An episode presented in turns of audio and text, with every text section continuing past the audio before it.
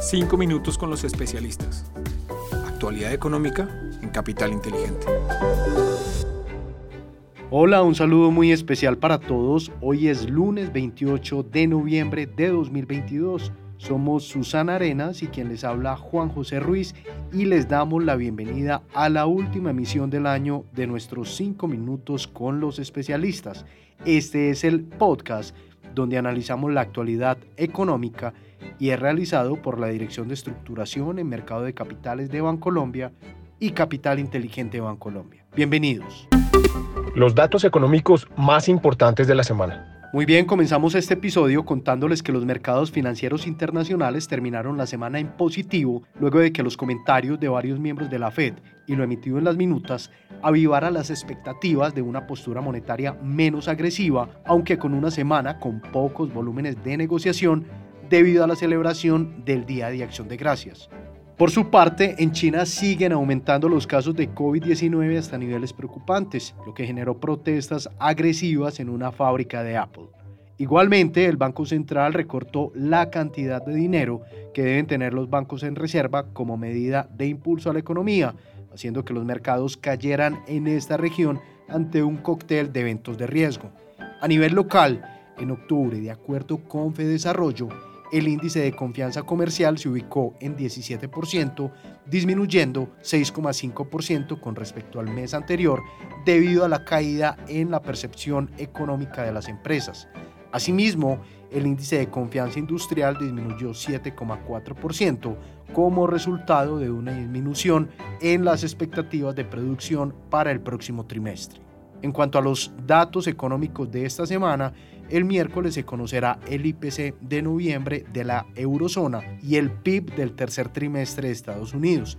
Además, el jueves se conocerá la tasa de desempleo de octubre en la zona euro. Desempeño de los mercados internacionales. En el contexto internacional, el dólar medido a través del índice de XY disminuyó durante la última semana en 0,9% hasta los 106 puntos. Esta disminución estuvo provocada principalmente por una revaluación del euro de 0,69% hasta llegar a los 1,04 dólares por euro y una revaluación del yen japonés de 0,9% hasta llegar a los 139,1 yenes por dólar. En la renta variable internacional, los principales índices accionarios cerraron la semana ligeramente en positivo, con el Dow Jones en 1,8%, el Standard Poor's 500 en 1,5% y el Nasdaq en 0,73%.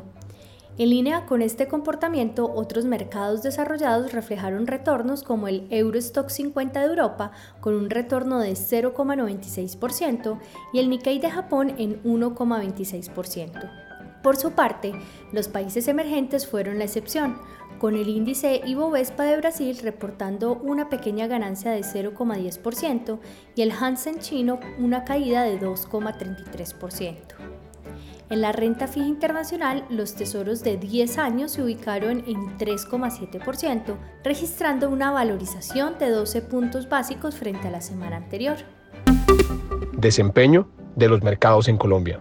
En el contexto local les contamos que el dólar frente al peso presentó un comportamiento bajista durante la semana pasada, terminando con un valor de cierre de 4.865 pesos por dólar, es decir, 2,5% inferior al cierre del viernes 18 de noviembre. Hay que mencionar que esta apreciación del peso se dio en línea con los movimientos del dólar a nivel global y otras monedas de países de América Latina, donde el peso chileno se revaluó un 2,05% y el peso mexicano un 0,54%. La renta fija, por su parte, presentó comportamientos mixtos en los testas a fija y VR. En el caso de los testas a fija, la curva registró una valorización promedio de 15 puntos básicos, donde la referencia del 2050 se valorizó 20 puntos básicos. Los TSUR igualmente presentaron un comportamiento mixto con las referencias del 2023 y 2037, las cuales registraron desvalorizaciones de 13 y 3 puntos básicos respectivamente, mientras que el resto de las referencias presentaron una valorización promedio de 22 puntos básicos. En cuanto a la renta variable, les contamos que el índice MSCI Colcap cerró la semana en 1.266 puntos, es decir, 0,5% por debajo del cierre de la semana anterior. Por su parte, los volúmenes del mercado bajaron 48% frente a la semana anterior, ubicando el promedio semanal en 42.809 millones de pesos, en parte debido al festivo de Acción de Gracias en Estados Unidos. Oportunidades de inversión para esta semana. Para finalizar, en la renta fija internacional mantenemos una perspectiva positiva, pues continuamos resaltando los niveles de tasas de interés que actualmente reflejan los diferentes mercados. Sin embargo, preferimos el mercado de deuda a grado de inversión, en especial el de Estados Unidos, ante una expectativa de deterioro en la capacidad de pago de los emisores, principalmente de la deuda de alto rendimiento.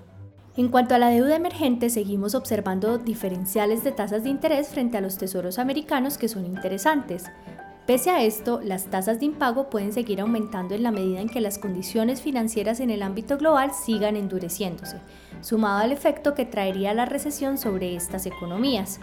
Por esto preferimos la deuda latinoamericana que sigue exhibiendo bajas tasas de impago hasta el momento, balances financieros más saludables en términos de apalancamiento y un ciclo de normalización de tasas en una fase avanzada.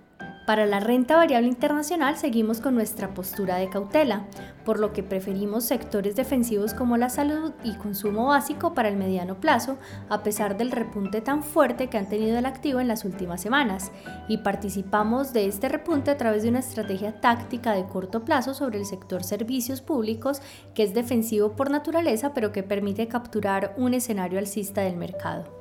En los portafolios seguimos favoreciendo un balance entre compañías de calidad y valor, con preferencia hacia compañías que paguen alto dividendo, y nos alejamos de las industrias de crecimiento mucho más sensibles al movimiento de las tasas de interés, que aún reflejan valuaciones altas frente a su historia.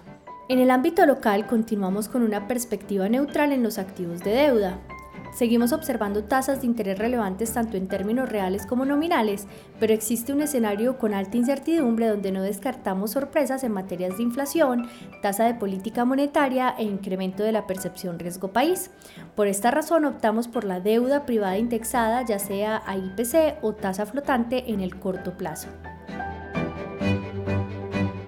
Bueno, de esta manera terminamos nuestro resumen semanal, pero antes de despedirnos, tal como lo anunciamos al inicio, hoy es nuestra última emisión de 2022 y por eso, en nombre de la Dirección de Estructuración en Mercado de Capitales, del equipo de Capital Inteligente de Bancolombia y de quienes estuvimos al frente acompañándolos en la presentación de este podcast, Lizeth Sánchez, Susana Arenas y quien les habla Juan José Ruiz, les queremos agradecer por habernos acompañado durante este año en 45 episodios y les esperamos en 2023 para que sigan conociendo toda la actualidad económica en nuestros 5 minutos con los especialistas.